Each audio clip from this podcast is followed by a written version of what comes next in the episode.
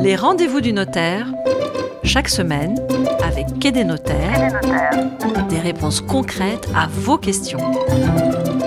Comme chaque semaine, Patrick McNamara, le fondateur de quai-des-notaires.com, répond aux questions concrètes que vous lui posez. Bonjour Patrick. Bonjour Alexis. C'est une question d'Arnaud de Paris aujourd'hui, Patrick, qui nous dit Je dirige une entreprise de courtage en crédit immobilier de 35 salariés. Que dois-je faire pour sécuriser mon entreprise si je décède Car ma femme est coiffeuse et mes enfants sont encore à l'école? Patrick. Eh bien d'abord, je voudrais dire merci à Arnaud parce que cette question est très intéressante et elle me permet de vous parler du, du mandat à effet posthume et de la transmission d'entreprise. Établir un mandat à effet posthume, c'est un conseil qu'il faudrait donner pratiquement à tous les chefs d'entreprise, presque sans exception. Imaginez les difficultés qui peuvent apparaître en cas de décès du dirigeant d'entreprise si rien n'est prévu et a fortiori quand il y a des salariés. Pour éviter la paralysie de l'entreprise, l'arrêt ou alors même la cessation d'activité, ou les problèmes d'impayés, ou les difficultés de céder l'entreprise quand le dirigeant est, est décédé, eh bien, un conseil, Arnaud, allez rédiger un mandat à effet posthume chez votre notaire. C'est simple et c'est pas cher. Donc, concrètement, de quoi s'agit-il?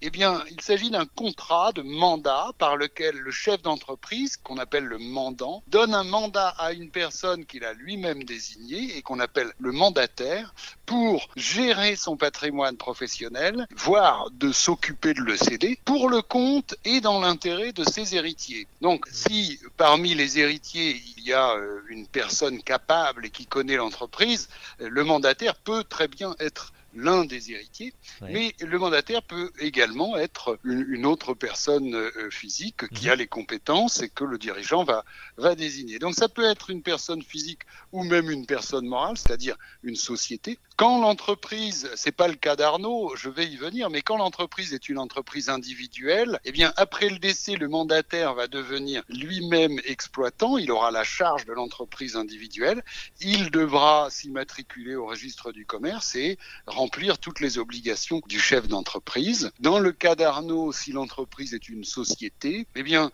le mandataire détiendra tous les droits de vote que euh, le défunt chef d'entreprise possédait Mhm. et euh, il faudra, ça c'est un conseil très important, il faudra organiser le plus rapidement possible un vote par l'Assemblée générale pour nommer ce mandataire dirigeant de la société et puis ensuite, bien sûr, faire toutes les formalités commerciales au greffe du tribunal de commerce. Mais Patrick, si le, le mandataire fait des dettes, euh, qui est responsable? Ah oui, c'est une bonne question. Eh oui. Ça peut arriver effectivement. Eh bien la réponse est les héritiers, Alexis. Ah oui. Oui, oui, oui. Le mandat a effet posthume. Il est fait pour le compte et dans l'intérêt des héritiers. Mhm. Euh, Généralement, soit parce qu'ils sont euh, incompétents, c'est-à-dire Oui. ils ne connaissent pas le domaine euh, d'expertise du chef d'entreprise, Mhm. ou alors parce qu'ils sont mineurs. En tout cas, le mandataire doit gérer l'entreprise dans leur intérêt Mhm. et donc il doit leur rendre compte et leur rendre compte de sa gestion annuellement. On pourra imputer au mandataire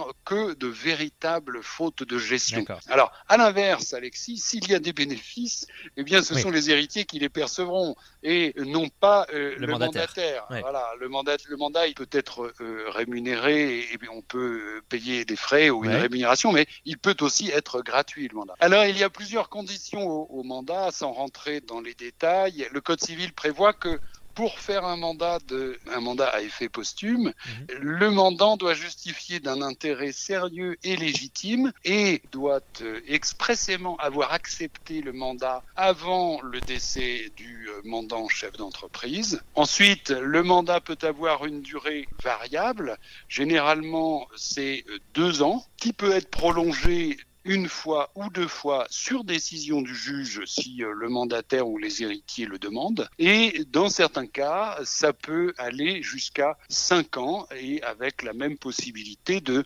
prolonger euh, sur décision du juge. Bien entendu, le mandataire n'est pas autorisé à vendre l'entreprise et faire ce qu'il veut. hein. Ah. Il, il doit uniquement assurer les, ce qu'on appelle les actes d'administration, c'est-à-dire gérer l'entreprise, et euh, il ne pourra faire que des actes de disposition, donc de cession dans certains cas très limités. Donc pas d'inquiétude. Dernière condition, ce type de mandat est un acte grave, donc nécessairement ce doit être un acte authentique reçu avec les bons conseils de son notaire. Et bien justement, en parlant de conseils, un conseil pour finir Patrick? Oui, eh bien un conseil à tous les chefs d'entreprise, allez voir votre notaire et demandez lui de rédiger un mandat à effet posthume si votre cas le justifie. C'est sans doute un des meilleurs conseils qu'on peut donner aux chefs d'entreprise pour l'avenir. Eh ben, c'était très intéressant, Patrick. C'est vrai que c'est un sujet dont on parle pas souvent, qui est pas très drôle, mais, mais qui est très important. Euh, donc vous avez euh, bien fait euh, d'évoquer ce sujet aujourd'hui. Merci, Patrick. Je rappelle que vous pouvez poser vos questions à Patrick McNamara, le fondateur de quedenotaire.com, sur la page dédiée quedenotaire.com/slash les rendez-vous du notaire. Et on se retrouve donc la semaine prochaine, Patrick. À la semaine prochaine, Alexis. Les rendez-vous du notaire, chaque semaine, avec Quai des notaires, des réponses concrètes à vos questions.